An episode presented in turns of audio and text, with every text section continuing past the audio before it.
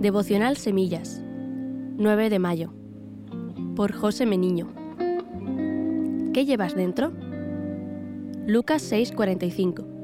El hombre bueno del buen tesoro de su corazón saca lo bueno, y el hombre malo del mal tesoro de su corazón saca lo malo, porque de la abundancia del corazón habla la boca. Ya volvemos a empezar. Otro año comienza, los 37 años se van y llegan los 38. Cada vez me doy más cuenta de que la vida es corta, fugaz, tan rápida que como no estés atento se te puede escapar.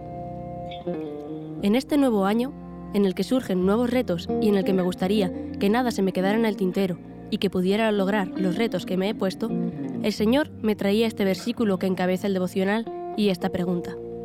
¿Qué llevas dentro? El ser humano intenta superarse año tras año, o por lo menos la mayoría, algunos intentan terminar esos estudios que les quedan, otros quieren empezar a formar una familia, otros simplemente quieren viajar más, conocer más personas. Pero, en definitiva, yo creo que todo tiene que ver con crecer mentalmente, emocionalmente o espiritualmente. No queremos seguir repitiendo los mismos errores, queremos avanzar y mejorar.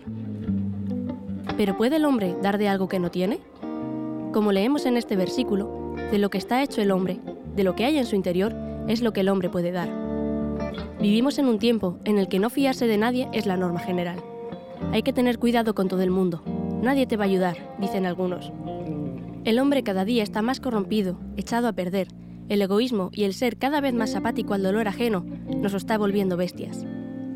Muchas filosofías surgen al ver cómo el ser humano vive y cómo vive cada vez más sin importarle la destrucción o el caos que va dejando a su paso. Solo quiere vivir él, llenarse los bolsillos a costa del que sea, a costa de lo que sea. Y estas filosofías que surgen, intentando salvar el planeta, ser mejores, están bien. Pero nuevamente me surge la pregunta, ¿puede el hombre dar de algo que no tiene? El hombre sin Dios está destinado al fracaso. Su corazón se llenará de lo que este mundo ofrece y únicamente podrá dar de lo que ha llenado. En este mundo reina el odio, la avaricia, el rencor, la mala intención, el egoísmo, la envidia, etc.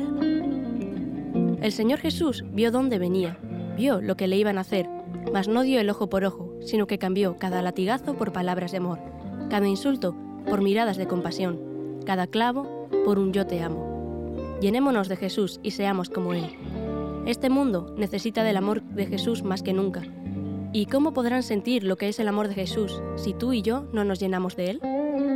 De lo que hay en tu corazón es lo que podrás entregar a los demás. Cuando uno cumple años, es seguro que nos proponemos muchas cosas, todas con las mejores intenciones, con ganas de caminar hacia adelante y proseguir para conseguir nuestras metas. Pero, ¿nuestras metas están enfocadas y puestas en las manos del Señor? ¿O estamos tan metidos en nuestros propósitos que hemos dejado de lado el propósito que Dios tiene para nuestras vidas? Al cumplir años, uno reflexiona sobre la vida y en lo que uno está haciendo o quiere hacer. Es también un buen momento para examinar cómo están nuestros corazones, siendo honestos con nosotros mismos y ver de qué lo hemos estado llenando. ¿Lo hemos llenado de lo que este mundo nos está dando? ¿Hemos creado un altar hacia nosotros mismos, para nuestro ego o nuestras necesidades? Sea como sea, si Dios te permitió cumplir un año más, es un año más que te ha concedido tu Creador.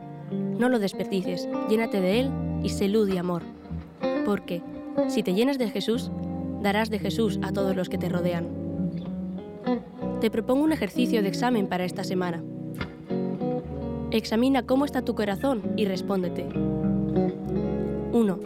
¿Todos tus propósitos están puestos en oración y en las manos de Dios? 2. ¿Quién está sentado en el altar de tu corazón? 3. ¿Qué le das a la gente que te rodea? ¿Das de Jesús? 4. ¿Qué hay en tu corazón que tienes que entregarle al Señor en este 2022? Que el Señor te bendiga.